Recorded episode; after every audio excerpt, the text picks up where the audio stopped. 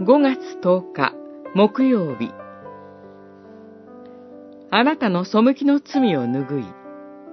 イザヤ書43章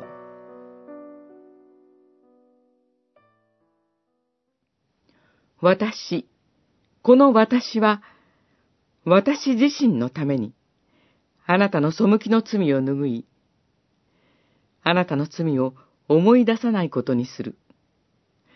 43章25節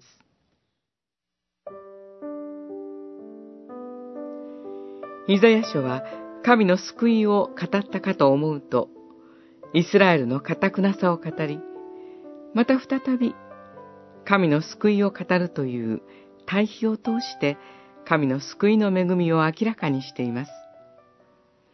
43章では、あなたの罪に対して、私が救うことが対比され、強調されています。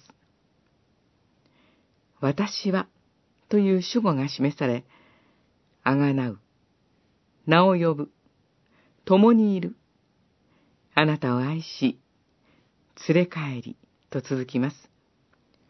極めつけは、私の目にあなたは与え高く、尊く、私はあなたを愛し、私、この私は、私自身のために、あなたの背きの罪を拭い、あなたの罪を思い出さないでしょう。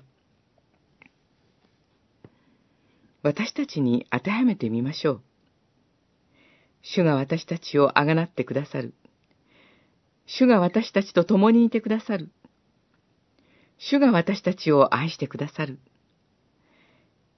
主が私たちを集めてくださる。主が、主ご自身のために、私たちの背きの罪を拭ってくださる。イスラエルが堅くなであっても、主が救いを告げておられる。そのように、私たちの罪と愚かさにもかかわらず、主がご自身の御業として救いを成し遂げてくださいます。そのために、主イエス・キリストが来られたのです。